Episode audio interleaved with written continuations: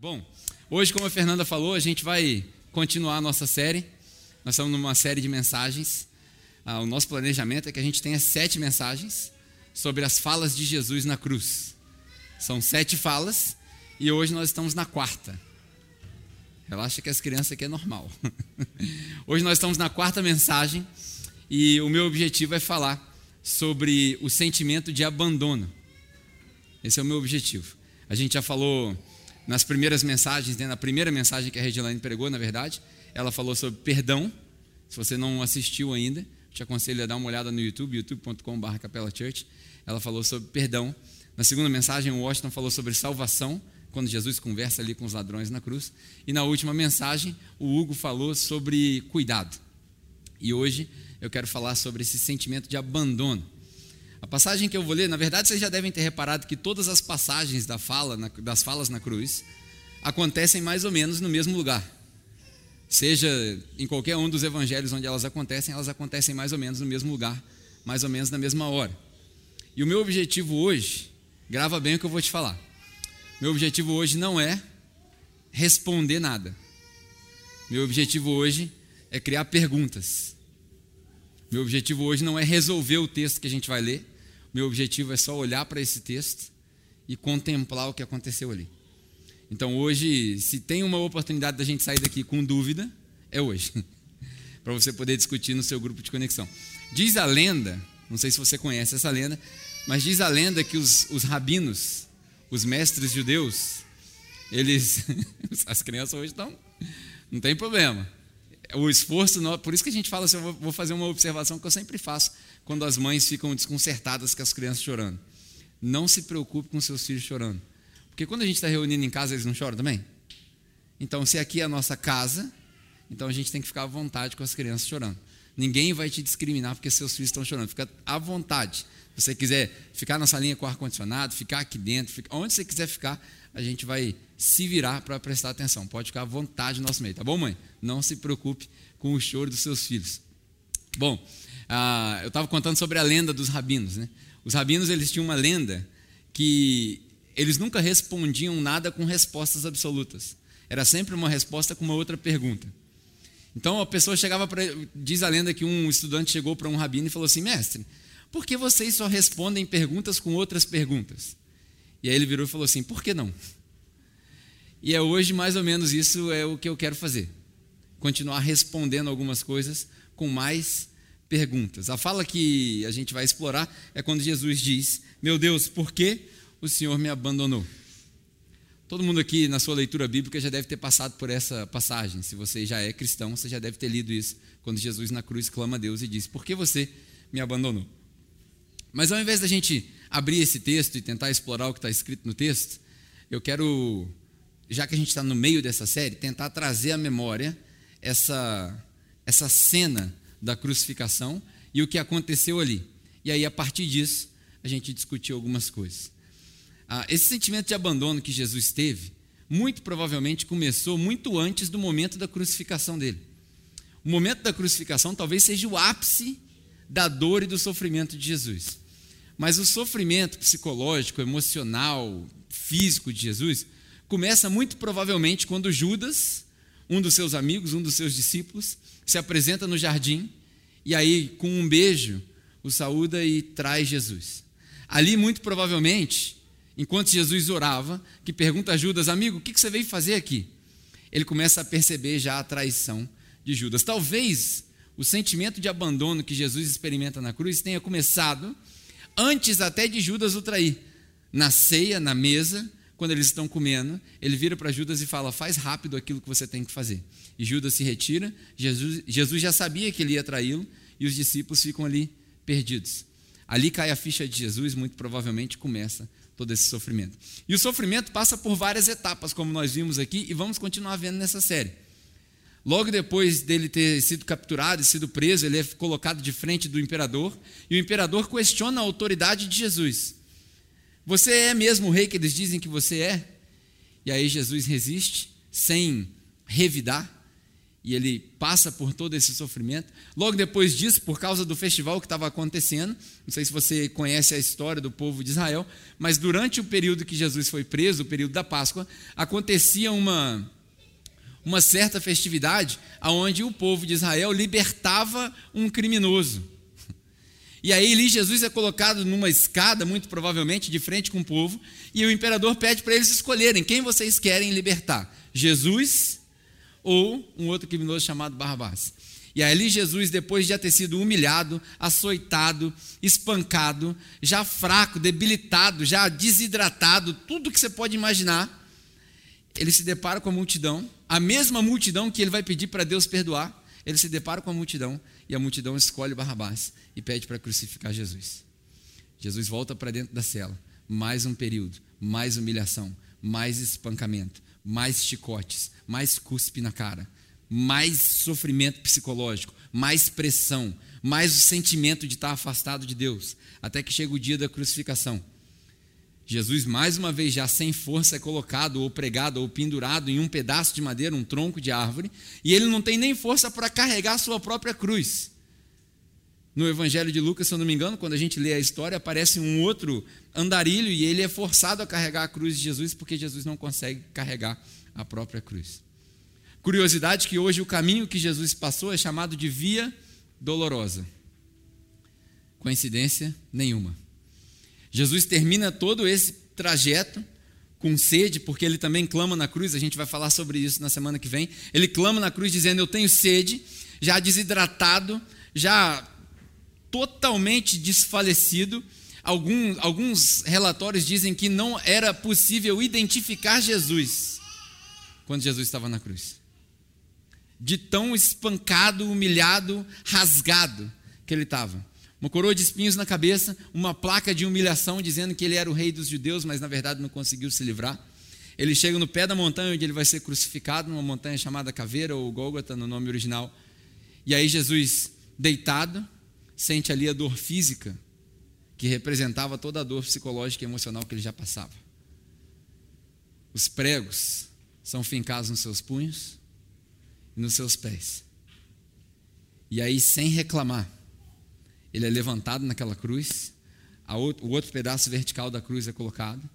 E aí dizem alguns estudiosos que Jesus, depois de ter sido chicoteado com aquele chicote com pregos na ponta, as costas já em carne viva e o sangue já coagulando, debaixo do sol, o sangue forma uma crosta que cola as costas de Jesus na cruz.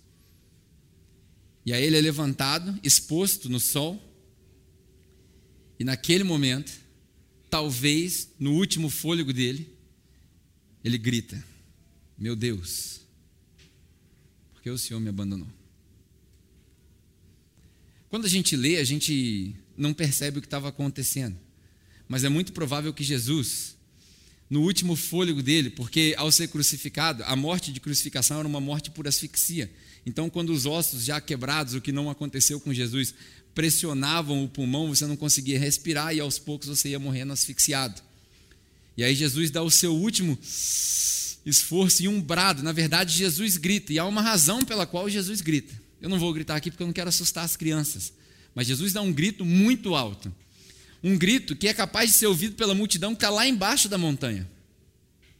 E ali acontecem algumas coisas, ou algumas coisas, alguns cenários são possíveis que a gente não consegue entender. Se você ler a sua Bíblia com detalhe, você vai ver que ao meio-dia escureceu. Quase que um eclipse, mas não era um eclipse. Ao meio-dia, as trevas tomam conta do dia. Nós que somos cristãos sabemos o que estava acontecendo. A cortina do tempo estava sendo rasgada, o acesso, ao, o acesso ao céu e a Deus estava sendo permitido por todo mundo. As coisas estavam se transformando no mundo espiritual. Mas para quem não tem fé, esse momento foi um momento assustador. E aí, se você começar a fazer as correlações, no livro do profeta Amós, que é um livro pequenininho, que já conta um pedaço da crucificação no Antigo Testamento, a gente vê escrito que Deus tinha previsto que isso ia acontecer e determinado que ele faria isso. Porque ele diz: Naquele dia eu escurecerei o sol e as trevas tomarão conta do dia. Alguns estudiosos que escreveram no princípio da história da igreja disseram que as trevas eram possíveis de ser sentidas Era como se você sentisse os demônios e a escuridão no seu ombro enquanto você assistia. Esse talvez deve, ser o, deve ter sido o momento de maior silêncio na crucificação de Jesus. As trevas eram sentidas ali. E aí escurece, Jesus dá o seu último brado. E ele grita: Meu Deus, meu Deus. Em português seria isso. Né? Por que o Senhor me abandonou? Algumas coisas podiam estar acontecendo ali. Né? Muita, o nosso objetivo hoje é estudar o que aconteceu e por que ele usou essas frases. Eu não sei se você sabe, mas essa frase, na verdade, é o começo do Salmo de número 22. Quem aqui já sabia disso? Poucas pessoas, né? Então hoje vai ser uma curiosidade interessante, porque nós vamos usar o Salmo 22 para ilustrar várias coisas. Se você quiser deixar sua Bíblia aberta aí no Salmo 22, você pode abrir, porque nós vamos voltar em alguns versículos. Na verdade, eu quero te aconselhar a ler o Salmo 22 em casa, porque o Salmo 22 ele é considerado o quinto evangelho. O Salmo 22, que foi escrito quase mil anos antes de Jesus aparecer na terra, é considerado o quinto evangelho, porque o que está escrito no Salmo 22 é uma cena, uma ilustração perfeita do processo de crucificação. Outra curiosidade é que a crucificação, ou o método de crucificação, não havia sido nem inventado ainda.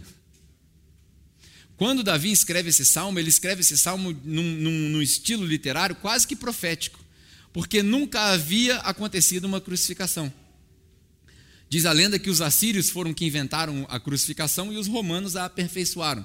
Mas nessa época não existia crucificação. Nenhum criminoso era crucificado nessa época. E aí Davi escreve, dizem os estudiosos que você consegue encontrar 27 referências da crucificação de Jesus no Salmo 22. No Salmo 22 você encontra os ossos deslocados, o coração derretido, a humilhação, as roupas divididas, vários pedaços da crucificação e do processo de crucificação estão aí no Salmo 22, quase mil anos antes de Jesus ter sido crucificado. Interessante, né? E é desse, desse pedaço que a gente vai tirar. Mas o Salmo 22, se você abriu aí na sua Bíblia de curiosidade, o primeiro versículo diz a mesma coisa que Jesus disse. E no mesmo idioma, na verdade, porque Jesus falava aramaico, que é uma variação do hebraico.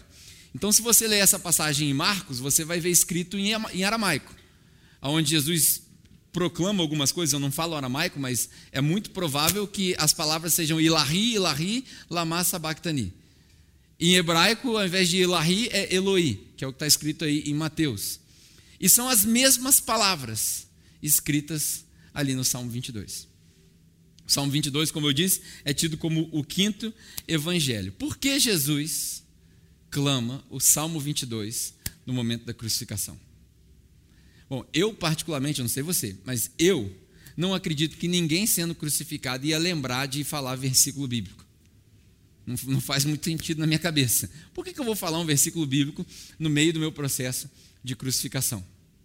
Mas era muito comum que as pessoas usassem um vocabulário das Escrituras nas suas conversas, assim como é hoje. Se você parar para reparar, se dois cristãos se cruzarem na rua e aí alguém que não é cristão está observando de longe, como que a gente se cumprimenta? A paz do Senhor, irmão. Oh, a paz do Senhor, Vaz. Paz do Senhor, varão. Como é que tá? Oh, de glória em glória. A pessoa que não é cristão, que não tem fé, vai olhar e falar assim: o que esses caras estão falando? Não entendi nada. Então, na minha, na minha singela opinião, eu acredito que Jesus já, já tinha absorvido esse vocabulário, até porque era judeu, aprendia as escrituras e falava como um judeu. Então, talvez ali naquele momento ele recitou esse salmo. Talvez esse salmo tenha sido recitado para que Jesus pudesse dizer o que ele sempre disse quando as coisas aconteciam com ele. Quando Jesus foi se batizar, por exemplo, e ele se apresenta para João para participar de um batismo que Jesus não precisava participar. Porque o batismo de João era um batismo para se arrepender. E Jesus não tinha do que se arrepender, porque não tinha pecado. Mas ele se apresenta para João e João fala: Por que, que eu vou te batizar? E aí João, Jesus responde para ele: Para que se cumpram as Escrituras.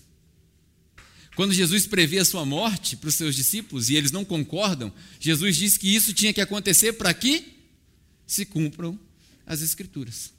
Talvez na cruz Jesus grita: Meu Deus, meu Deus, por que o Senhor me abandonou? Para que se cumpram as Escrituras. Isso é uma prova para os judeus. E até hoje os judeus olham para tudo isso e não conseguem entender que Jesus era o Messias que eles esperavam. Ou talvez Jesus tenha usado o Salmo 22, porque o Salmo 22, a gente vai falar um pouquinho mais a respeito dele na frente da mensagem, mas o Salmo 22 ele é dividido em duas partes. A primeira parte dele, os primeiros 20 versículos, falam a respeito do sofrimento do Messias. A segunda parte fala a respeito da vitória da nação de Israel e a glória de Deus. Então é muito provável que Jesus tenha começado o Salmo 22 dizendo: Meu Deus, meu Deus, por que o Senhor me desamparou? E lá debaixo da montanha os judeus percebessem que ele citava um salmo e logo, logo se dessem conta: Deus não vai abandoná-lo. Porque no final dessa, desse salmo, no final dessa canção, no final disso que ele está recitando, a gente escuta que Deus não me esqueceu, que Deus não me abandonou, que Deus não deixou de olhar para a minha aflição, que nós vamos cantar a glória dele no meio da congregação. Então talvez os judeus olhassem para aquilo e falassem: opa, vem aí mais uma profecia. Essa é a primeira hipótese. Que Jesus citou o Salmo 22, porque ele imaginava que os judeus iriam entender. A segunda hipótese do que estava acontecendo ali é que Jesus, de fato, não sofreu. Algumas pessoas acreditam que Jesus não sofreu, que todo esse processo de crucificação era uma encenação. É difícil para nós acreditarmos nisso, mas no começo da igreja, uma escola de pensamento de um, de um grupo de intelectuais chamados de gnósticos, que, diga-se de passagem, eram os inimigos intelectuais mais vorazes de Jesus. Toda a pregação de Jesus, quando você lê o Evangelho de João, por exemplo, ele é uma afronta ao gnosticismo. É uma afronta à busca do conhecimento. O povo que acreditava que com o corpo não precisava tomar cuidado, podia fazer qualquer coisa. Esse povo, os gnósticos, eles eram os inimigos intelectuais de Jesus. E eles acreditavam que Jesus, por ser o próprio Deus, por ser Messias, não podia sofrer na cruz. Afinal de contas, um Messias, o herói dos judeus, morto na cruz, a pior, a pior morte que tinha, seria no mínimo uma decepção para os judeus e inconcebível para os gregos, aqueles que se diziam sábios, porque nenhum rei pode morrer na cruz. Afinal de contas, as próprias escrituras dos judeus afirmam que amaldiçoado é aquele que é pendurado no madeiro. Como pode o meu rei, o meu Messias, ser amaldiçoado? Então os gnósticos acreditavam que Jesus não sofreu de verdade. E é dos gnósticos que a gente tira aquela expressão que a gente usa até hoje. Quando, ontem a gente aprendeu isso aqui no, no seminário. Quando as pessoas falam para você, ah, mas Jesus falou, se te bater do lado direito, você dá a outra face. E aí a gente responde, ah, mas Jesus era Deus, né? Eu não sou Deus. Vocês estão conseguindo entender? Então os gnósticos acreditavam que Jesus não sofreu de verdade. É uma hipótese. Eu gosto de pensar nessa hipótese da seguinte maneira: quem tem filho aqui que já foi para a escola vai entender o que eu estou dizendo. Eu lembro que em 2015, quando eu voltei da Austrália para o Brasil, uma das, coisas, uma das primeiras coisas que a gente fez logo no começo do ano de 2016 foi colocar minha filha na escola. Porque a gente queria que ela aprendesse português, ela não falava português. E aí eu levei ela para a escola e, como todo primeiro dia de aula, ah, eu coloquei ela ali na entrada e falei para ela aquela frase que parte o coração de todo pai: Papai só pode vir até aqui. Daqui para frente é contigo. E aí ela, eu me lembro como se fosse hoje, né? Nos primeiros dias ela pegava na mão da professora, meio trêmula, olhava para trás, meio desconfiada e ia andando. Só que o que ela não sabia é que eu havia pedido permissão para a diretora para ir acompanhar a aula de fora da porta. Porque como ela não falava português, eu tinha medo de que as professoras não conseguissem lidar com ela. Então, enquanto ela fazia aula, nas primeiras horas de aula, eu ficava observando pela janelinha para ter certeza de que estava tudo bem. Eu acredito que essa ideia dos gnósticos talvez se encaixe melhor nesse pensamento. Que Deus virou para Jesus e falou: Ó, o Pai só pode vir até aqui. Daqui para frente, você precisa passar por isso sozinho. Mas eu não vou te abandonar.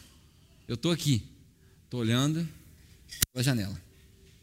Eu acredito que essa, essa ilustração é uma boa ilustração para a gente entender o que os gnósticos pensavam. E a terceira a terceira possibilidade é que, de fato, quando Jesus grita, Por que o Senhor me abandonou? Deus realmente o havia abandonado. Eu não sei como que você vai explicar isso na sua cabeça, e como eu disse, também não é meu objetivo explicar isso para você.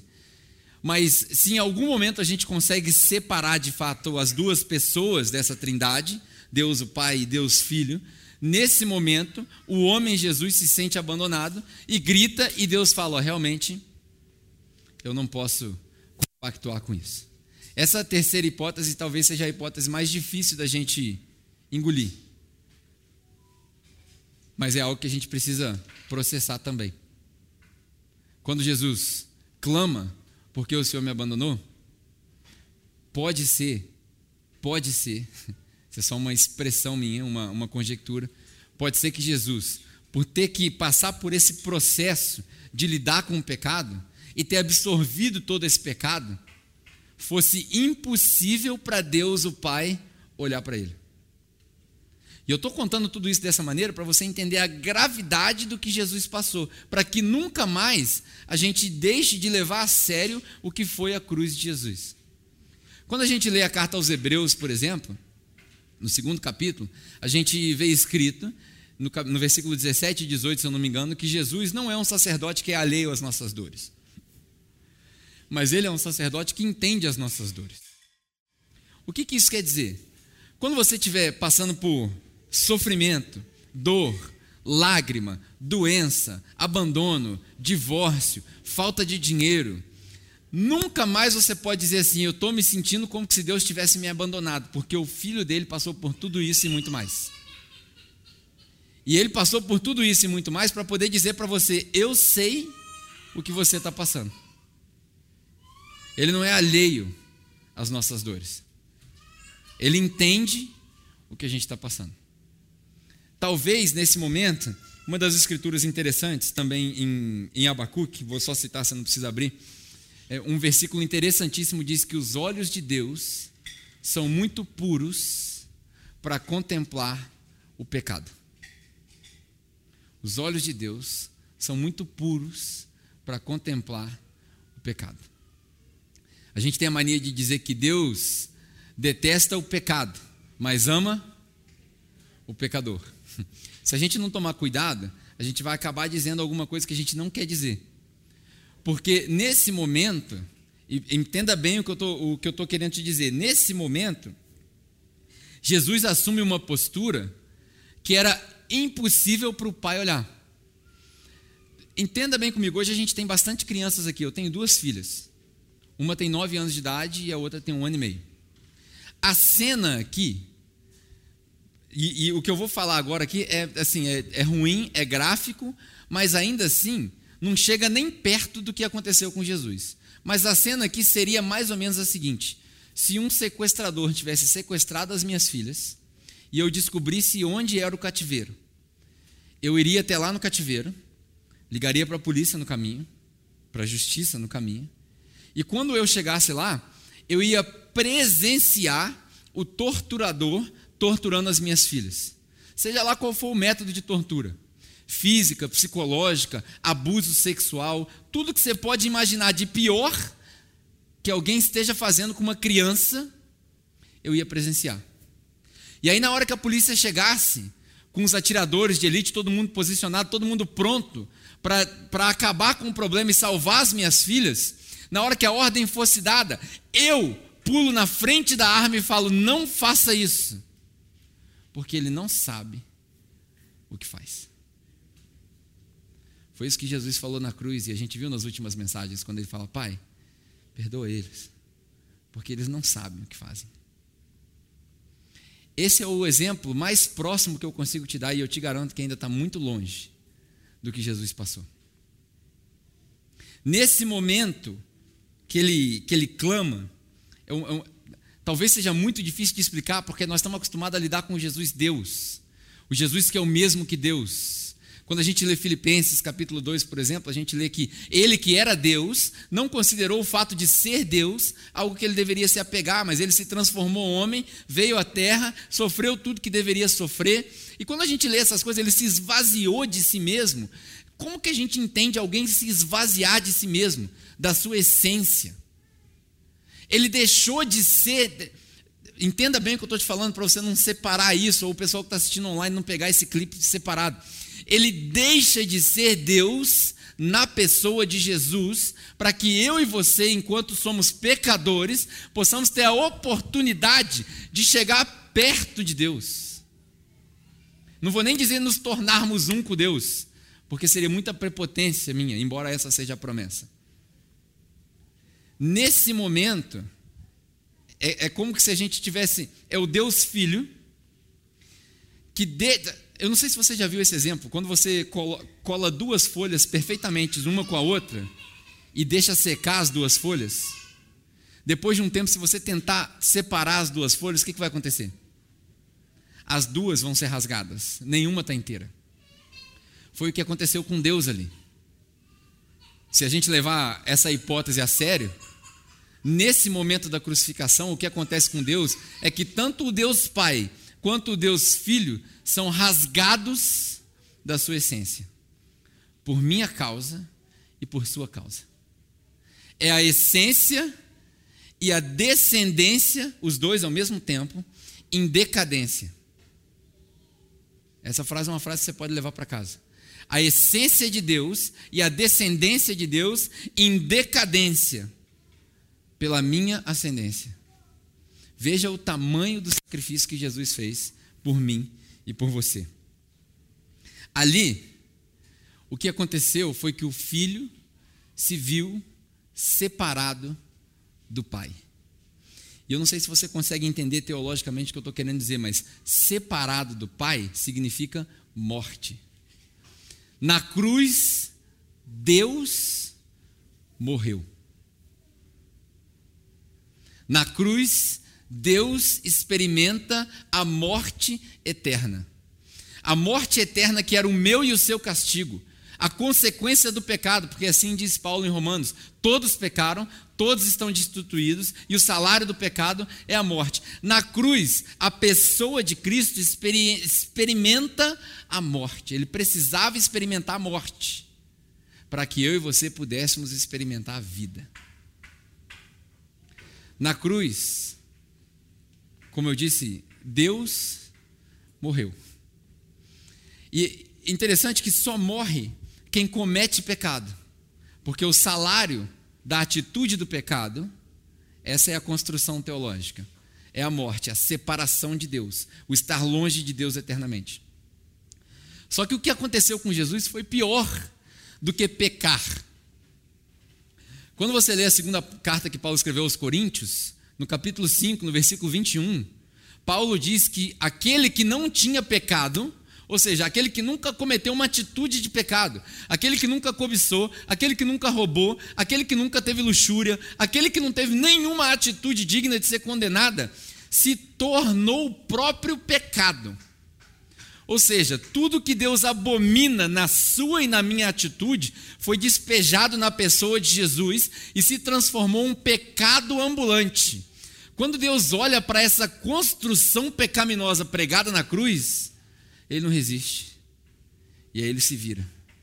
E é aí que Jesus grita: Por que o Senhor me abandonou? Por que o Senhor está longe? Por que o Senhor não me responde? Por que eu não consigo te sentir?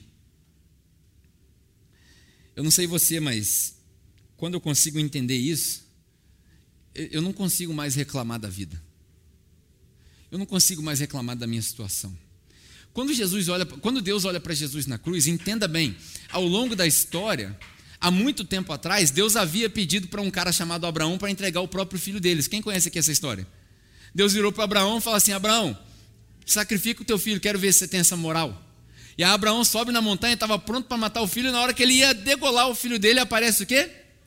Um cordeiro, que era o símbolo de Jesus. Na cruz, Deus é colocado na mesma situação desafiadora do que Abraão. Só que não havia cordeiro para Jesus.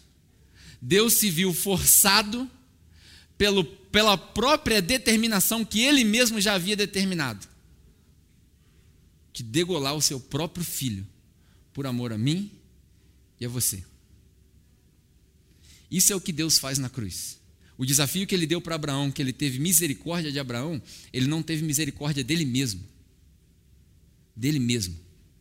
Com ânsia de, talvez ânsia de vômito, se é que Deus pode vomitar, com ânsia, ele olhava para a cruz e ele rejeitava Jesus. Essa é a terceira hipótese que muitas pessoas acreditam. Ali na cruz, quando Jesus se torna o pecado, entenda bem, você precisa entender isso perfeitamente. Quando Jesus se torna pecado, para que eu e você nos tornássemos justiça de Deus, não havia perdão depois desse ponto. Não tem perdão. Se alguém quisesse fazer a mesma coisa que Jesus fez e assumisse o meu e o seu pecado, ele levaria a culpa. É por isso que a gente lê que ele levou sobre si as nossas enfermidades. Ele de fato levou sobre ele. Não tem perdão depois dessa. Graças a Deus que Jesus não precisava de perdão, porque se ele precisasse de perdão, o nosso Salvador seria condenado à morte eterna. Isso é o que acontece na cruz quando ele grita: Por que o Senhor me abandonou?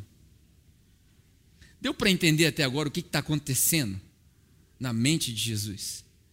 Eu, eu, eu, eu rodo por muitos lugares, tenho muitos amigos em muitas igrejas, muitos pastores. E eu acho que falta hoje em dia uma pregação clara a respeito do que é a cruz de Jesus. Porque a gente se converte, a maioria das pessoas se converte à igreja, se converte ao clube, se converte ao social, se converte ao status. Mas raras são as pessoas que se convertem ao Cristo crucificado. Raras. Por quê? Porque dá nojo de ver o estado do Cristo crucificado. Não chama a atenção de ninguém. É ruim. É visivelmente difícil de encarar. Mas eu acho que a gente precisa mais dessa pregação. Porque só o Cristo crucificado é o Cristo que reina. Porque aquilo que era símbolo de vergonha passa a ser para nós que temos fé símbolo de vitória. Quando a gente olha para a cruz, ela está vazia por uma razão. É porque ele morreu, mas ele ressuscitou. Essa história vem depois. Mas a cruz, que era um motivo de vergonha, se torna para nós um motivo de vitória. Por isso a gente não deve se envergonhar. Por isso a gente não deve ter vergonha do Cristo. Por isso a gente não deve viver uma vida apática de ir à igreja. Por isso eu falo para as pessoas: ir à igreja sozinha é desperdício de tempo, porque a mensagem que nós temos na igreja, a gente estava falando aqui no começo do culto sobre as eras, antes e depois. Eu acho que depois de 2020, depois dessa pandemia, os crentes vão entender o poder da mensagem da igreja. Porque nunca na história, nunca, nem na época dos pais da igreja, nem na época da perseguição, nem na época dos reformadores, houve tanta possibilidade de se falar para tanta gente a respeito de Jesus. E aí a minha pergunta para você é o seguinte: quando você abre a boca no seu Facebook, no seu Instagram, no seu Twitter, quando você abre a boca, uma média de 150, 200 pessoas vêm. O que, que você está falando para eles? O que, que a sua vida transmite? Você trabalha com 20, 30, 40 pessoas. Quantas delas já foram impactadas pela sua vida? Quantas delas você chegou, sacudiu e falou: meu amigo, você não tem noção que depois dos 70 ou 80 anos que você viver, acabou? Quantas delas você foi claro? Ou talvez você não subscreva essa tese de que céu e inferno, mas quantas delas você chegou e falou assim: sabe aquele sinal de cruz que está no topo das igrejas católicas? Você sabe o que aquilo significa? Você sabe que Jesus morreu para que você tivesse vida? Quantas pessoas no seu dia a dia, e eu estou falando de quantas de propósito, para quantificar, porque a gente fala para as pessoas de política, a gente fala de novela, a gente fala de futebol, mas de Jesus que é bom, nada. Por quê? Porque a gente se envergonha, porque nós somos os onze discípulos. Talvez até o décimo segundo, se não fosse forçado a ficar com Maria, corremos de Jesus. Na hora que ele está sendo crucificado, ninguém quer ser crucificado com ele. E um dos princípios para ser discípulo de Jesus é sofrer com ele. Sofrer com ele. Jesus não é uma vida de mar de rosas. Jesus é uma vida de mar de espinhos. Na coroa que vai na sua cabeça e na cabeça dele. Ah, mas ele já ganhou tudo para me dar. Ilusão sua. Em momento nenhum Jesus prometeu paz para você. Ele é sim o príncipe da paz, mas ele prometeu tribulação. Ele é sim o dono do ouro e da prata, mas ele prometeu sofrimento. Foi o que ele te prometeu. Foi o que ele me prometeu. Talvez, por isso a mensagem da igreja está se diluindo em meio aos coaches, em meio à cultura, em meio que é legal. Porque a gente se esqueceu da mensagem do Cristo. Essas três hipóteses são possíveis. Seja lá a hipótese que você escolher acreditar, as três hipóteses são possíveis. Talvez ele citou o salmo para que se cumprisse a escritura, Talvez ele disse porque fazia parte da cultura dele, do vocabulário dele, ou talvez ele estivesse ali começando a citação de, de uma canção. Seja lá o que você é, resolver acreditar, eu gosto de pensar que. Essa semana passada, por exemplo, eu fui visitar um, uma família que o filho de 5 anos estava com um tumor na cabeça. E aí eu fui visitar a família, algumas pessoas perguntaram para mim assim: o que, que você falou quando você chegou lá? Nada. Falei nada. Fui lá visitá-los. Falei: se vocês precisarem, eu estou aqui. Só isso. Por quê? Porque sofrimento não requer explicação. Sofrimento requer compaixão. Ninguém está procurando explicação teológica por que uma criança de 5 anos tem um tumor na cabeça. Ninguém precisa de explicação teológica do porquê o seu casamento não deu certo. Ninguém precisa de explicação teológica do porquê fulano de tal nasceu com defeito. Não existe explicação teológica para isso. Qualquer pessoa que tiver uma resposta pronta para isso é uma pessoa que não tem entendimento de, de nada. Requer só compaixão. Requer só entender, ter empatia. Essa é a ideia da cruz. Mas eu tenho uma, para a gente terminar, eu, eu tenho uma quarta hipótese. Uma quarta hipótese. A hipótese é que, como todo salmo, o Salmo 22 é uma música. Vocês sabiam que os salmos são músicas? O livro de salmos que você tem na sua Bíblia é uma coleção, são cinco coletâneas. E cada uma dessas coletâneas tem um princípio, tem um propósito. E o Salmo 22 faz parte da coletânea de salmos que fala de sofrimento. Na verdade, o Salmo 22 deveria ser mais vívido e mais popular na sua mente do que o Salmo 23. Se eu perguntar para você recitar o Salmo 22, você não vai saber, porque a maioria das pessoas não aprendeu isso na escola bíblica dominical. Mas se eu perguntar, fala o Salmo 23, todo mundo sabe de cor, certo ou não? O Senhor é o meu e nada me falta. É, o Salmo 23 é famosíssimo. Mas o Salmo 22 deveria ser mais famoso do que o Salmo 23. Porque o Salmo 22 fala da crucificação, que é a base da nossa fé. A nossa fé está baseada num evento chamado crucificação e a ressurreição de Jesus. A nossa fé não está baseada em nenhum documento, nossa fé não está baseada em nenhum livro, a nossa fé não está baseada em nenhum concílio. A nossa fé está baseada na ressurreição de Jesus Cristo e, da, e na sua morte na cruz. Então a gente deveria saber o Salmo 22. E o Salmo 22, como eu disse, é uma música. Então eu acredito, isso é uma conjectura minha, uma, uma teoria minha, você não precisa sair daí falando, ah, a Bíblia diz isso. Não. Você não precisa sair assim, ah, isso aqui é o certo. Não, você acredita se quiser. Mas eu acredito que Jesus, enquanto ele estava pregado na cruz, ele começou a canção assim como se eu começar qualquer canção que é popular hoje nos nossos dias. Por exemplo, se eu, se eu começar a cantar assim, porque ele vi, posso crer. Todo mundo sabe, certo ou não? Eu acredito que Jesus, por esse salmo ser famoso no, no, no meio deles, ele começa a canção: Senhor, meu Deus, por que o Senhor me abandonou? Por que o Senhor está longe? Por que o Senhor não me responde? Por que o Senhor está ignorando as minhas aflições? Mas talvez pela falta de fôlego, talvez pela falta de, de vida dentro dele, ele desfalece antes que a canção acabasse. Mas lá embaixo, no pé da montanha, as pessoas ouviam a canção, e quando chega do versículo 20 para frente, eles recitavam a parte que, tem, que diz respeito à vitória, que, que que diz coisas como: O Senhor não negou a minha aflição, o Senhor não se virou para mim, o Senhor não esqueceu do meu sofrimento. Nós vamos cantar da Sua glória no meio da congregação. E a última frase, olha que interessante, a última frase do Salmo 22, sabe qual que é? Está consumado. Que é a última fala nossa, a última mensagem. Está consumado. A palavra em hebraico é assá, é a mesma palavra tetelestai em grego. Jesus grita em outro evangelho, quando ele na cruz, a última palavra que ele grita é acabou. Eu fiz tudo o que tinha que ser feito. Mil anos atrás, Davi escrevia: já acabou. A nossa esperança está decretada por Deus. Mil anos antes da crucificação. Então, para a gente terminar, dá tempo de eu terminar ainda? Dá tempo, né?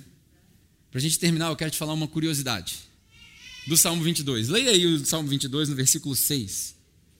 Salmo 22, versículo 6. O que está escrito aí? Eu sou? Eu sou um verme. Por que que e não um homem? Por que que Jesus disse que ele era um verme? Por que Jesus disse que ele era um verme? A maioria das pessoas com bom senso não precisa nem de conhecimento hebraico para isso. A maioria das pessoas com bom senso diz que ele falou que era um verme porque ele se sentiu humilhado. Seria o equivalente hoje, desculpe a expressão, de alguém dizer assim: cara, não está valendo nada, eu sou o cocô do cavalo do bandido. A maioria das pessoas diria isso. Óbvio que salvo as devidas proporções. Mas não é isso que quer dizer. Na, cultura, na, na, literatura hebraica, porque os salmos foram escritos em hebraico, na literatura hebraica a gente tem um recurso literário chamado remes. Grava bem isso, que eu acho que você nunca ouviu isso na sua vida. Isso que eu vou te falar agora, você nunca ouviu na sua vida. Remes é um recurso literário hebraico que a gente usa para descobrir o que está escrito por trás das palavras. Quando Jesus, por exemplo, diz eu sou a verdadeira videira, é porque ele está querendo dizer que tem uma videira falsa em João capítulo 15. Então, essa verdadeira videira faz alusão a uma videira falsa. Assim é também no Salmo 22. E quando, como eu disse para vocês, o Salmo 22 tem 27 referências da crucificação. Essa é uma delas. Esse verme é uma dessas referências. E aí você fala assim, mas como? Não tem verme em lugar nenhum, nem Mateus, Marcos, nem Lucas, nem João. Como que esse verme tem, tem a ver com a crucificação de Jesus? Fico feliz de você ter perguntado, vou te responder. Esse verme, a palavra verme no hebraico é a palavra rima. Rima, é, pra, se fosse traduzir para português, escreveria R-I-M-A-H. Só que nesse texto, no versículo 6 do Salmo 22, está escrito toula. T-O-W, se fosse para escrever em português, T-O-W-L-A, ou tola-ath, que é uma outra palavra em hebraico, que é uma palavra específica. Só tem uma coisa que se chama toula no mundo, que é um vermezinho pequenininho, vermelho. Esse verme vermelho, de uma cor, é, a cor dele é uma cor que se mistura entre púrpura, púrpura e escarlate. Para quem, quem tem é, consciência, já está entendendo o que eu estou querendo dizer. Esse verme pequenininho, que se chama toulá, é um verme, como eu disse, vermelho, e ele, a fêmea deles, dá luz a filhotinhos uma vez na vida. Diferente de outros animais que procriam várias vezes, ela dá luz uma vez na vida. Ela põe ovos uma vez na vida. Uma vez só.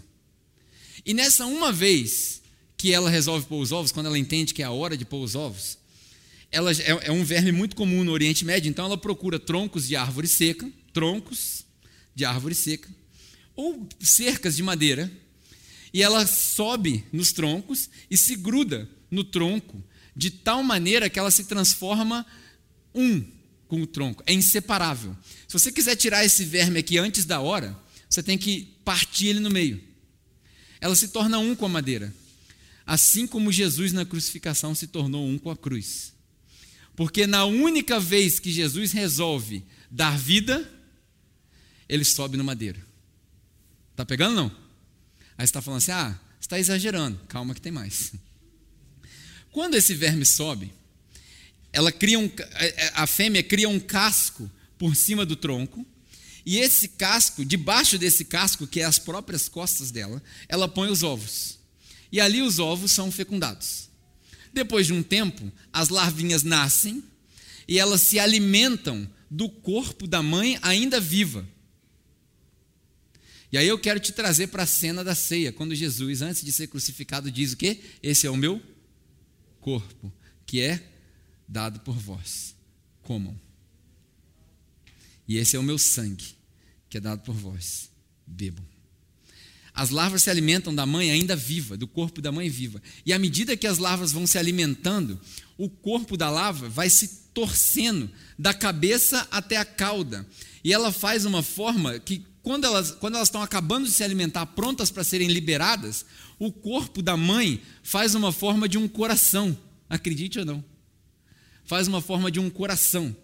E no último momento que as larvas vão ser liberadas, a mãe, num, num ato natural que Deus determinou, se autodestrói, que ela já está nas últimas, e ela libera um líquido da cor escarlate, púrpura, que é a cor do seu sangue. E esse líquido cobre as larvas e mancha as larvas para o resto da vida. E elas se tornam vermelhas. É por isso que a gente diz que nós fomos lavados pelo sangue. Porque sangue não lava, sangue mancha. Mas a expressão lavados pelo sangue de Jesus é porque o sangue foi derramado e cobriu. E assim, do mesmo jeito que as larvas nascem debaixo da proteção do sangue da mãe, que está grudada no madeiro, Jesus, dizem os estudiosos, se tornou um com a cruz porque ele estava grudado, porque o sangue dele coagulou de tal maneira e o excesso de suor do processo bioquímico que ele passava fez com que ele se tornasse um com a cruz. Todos aqueles que nascem do Espírito nascem debaixo da proteção do sangue de Jesus. Aí você fala assim: você está exagerando. Tem mais. Tem mais. Esse verme chamado Toulá, que é a palavra que Jesus usa, quando ele, quando, a palavra que Davi usa, na verdade, descrevendo a crucificação. Quando ele acaba esse processo, as larvas são liberadas. Presta bem atenção no que eu vou te dizer agora. A mancha do sangue fica na madeira. Os judeus foram instruídos por Deus em Deuteronômio você encontra essa instrução. Foram instruídos por Deus a usar o sangue e a mancha desse verme, que era muito comum no Oriente Médio, para tingir o pano que fazia a roupa do sacerdote e a cortina que cobria o santo dos santos. Para quem não é crente, você não entendeu nada, mas para quem é crente, você fala assim: meu Deus, está tudo escrito na natureza. É por isso que Paulo fala em Romanos capítulo 1 que a natureza demonstra a glória de Deus. Esse verme era usado para isso. Só que o curioso é, durante três dias, os judeus aprenderam que eles podiam vir e raspar o sangue da madeira, porque o sangue saía. E eles podiam usar o resto mortal da mãe, com a mancha que ficou na madeira, para fazer o tingimento dos, dos tecidos. Só que três dias depois, num processo automático, os pentecostais já pegaram já. Três dias depois, num processo automático. É sério, gente. Em 72 horas, na hora que bate a 72 hora, começa um processo químico nesse vermelho, que ele vira uma cera que solta automaticamente da madeira. E a cera é de que cor? Branca. O vermelho, carmesim escarlate de sangue se transforma numa cera branca que cai no chão e fica idêntico ao maná que o povo colhia quando chovia do céu é o corpo que alimenta. Esse branco que cai no chão, dizem os estudiosos que fica alvo como a neve. Alvo como a neve. Alvo mais que a neve. Alvo mais que a neve. Sim, neste sangue lavado, mais alvo a neve serei. Isaías, capítulo 1, versículo 18. 700 anos antes de Jesus, diz o seguinte: Ainda que os seus pecados, ó povo de Israel, sejam vermelhos como o escarlate, eu os tornarei brancos como a neve. É fantástico. Não, não tem como explicar isso daí. Isso é o que acontece no processo de crucificação. A cruz, para a gente terminar, a cruz não é um castigo. A cruz de Jesus não é uma punição. Embora a gente leia em alguns contextos que o castigo que estava sobre nós foi sobre ele, a cruz não é um castigo. A cruz é um momento suspenso na história que Deus preparou antes da fundação do mundo para demonstrar o amor dele, como a mãe Toulá para os seus filhotes, para cobrir todo aquele que tem fé com o sangue do Cordeiro, para que todo aquele que nele creia não morra, mas tenha vida eterna. A cruz é um momento suspenso na história para demonstrar o amor de Deus. Não é uma punição. Quando Jesus clama, por que o Senhor me abandonou? A minha tese, a minha tese é que ele se sentiu abandonado sim, que ele foi abandonado sim, mas que essa canção estava só começando. E tem dois mil anos que nós estamos ecoando essa canção. Porque ele, ele foi abandonado no madeiro, mas três dias depois ele ressuscitou, e hoje eu e você não estamos mais sós, porque quando ele sobe, ele manda alguém para ficar conosco. Ele diz: Eu não vos deixarei sós, Por quê? Porque eu experimentei solidão, vocês não. Depressão? Não. Tristeza? Não. Vocês não acreditam no que eu estou falando. Vocês não acreditam no que eu estou falando. Uh, uma última coisa, eu, eu vou chamar a Débora para vir aqui para a gente terminar. Eu acredito que há, são dois mil anos que a gente está ecoando essa música que Jesus começou. Dois mil anos. E hoje, é, tem uma canção que a gente canta aqui, que eu já quis até consertar essa canção. Eu, eu, fiz, eu, eu, eu achava que essa canção estava escrita errada.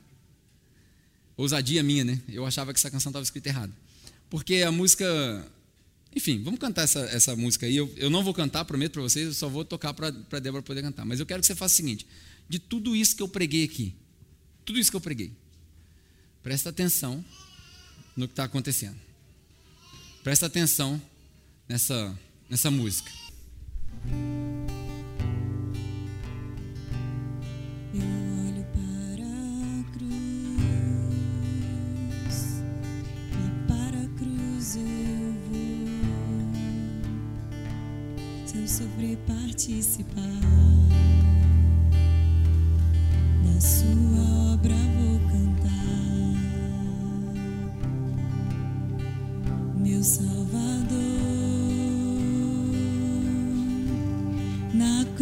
cruz mostrou o amor do Pai o justo Deus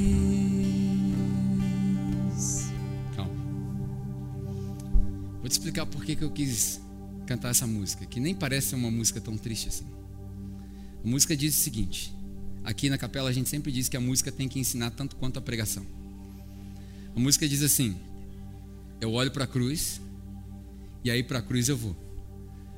Porque a cruz, ela era colocada no caminho de Roma para assustar os vilões, os vilões, né? Mas nós somos atraídos pela cruz. Porque quando a gente vê a cruz, a gente corre para ela e não dela. Então ele diz: Eu olho para a cruz, para a cruz eu vou, mas eu vou para participar do seu sofrer. Do seu sofrer, participar. Para quê? Para a sua obra cantar. Que é o que ele diz no Salmo 22: Eu cantarei a sua obra no meio da congregação. Aí ele diz assim: O meu Salvador, na cruz, ele mostrou o quê? o amor do Pai e a justiça de Deus. A gente está preso há dois mil anos num debate: Deus é amor ou Deus é justiça? Deus é os dois. E na cruz ele demonstra os dois: o amor de um Pai e a justiça de Deus. Conseguiu perceber? E aí o refrão dessa música diz assim: é. Como é que é? Pela cruz me chamou, gentilmente me atraiu. Eu tinha um problema com gentilmente, que eu acho que Deus não atrai ninguém gentilmente. Eu acho que é brutal a morte de Jesus na cruz. Mas o autor quis escrever gentilmente. Eu acho que é porque a gente não é forçado, mas é porque naturalmente aqueles que são chamados pelo Espírito vão atrás de Jesus. Então, a minha intenção é que se você não entendeu nada do que eu preguei hoje, é que essa música seja a pregação de hoje.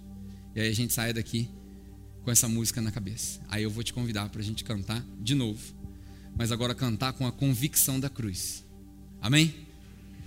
Vamos lá, Débora vai ajudar a gente, aí nós vamos cantar com a convicção da cruz.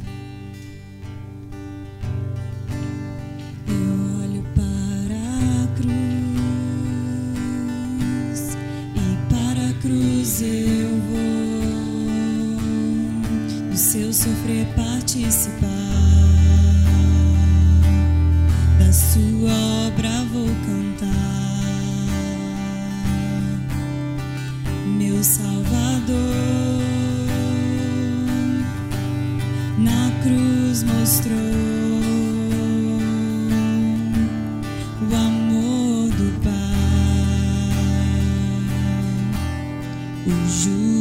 Deus.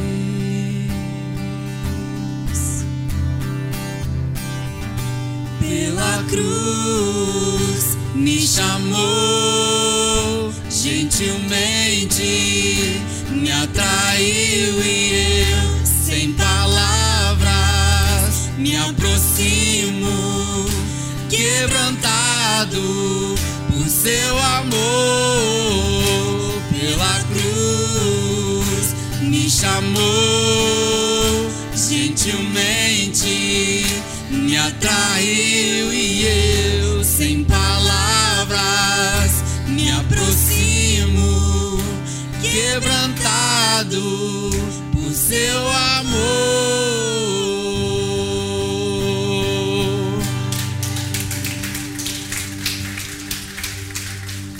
Nunca mais você vai cantar essa música igual. Nunca mais. Hoje, a gente tem uma oportunidade sine qua non. Há dois mil anos atrás, Jesus morreu na cruz. E quando as pessoas clamavam antes da cruz, ninguém tinha esperança.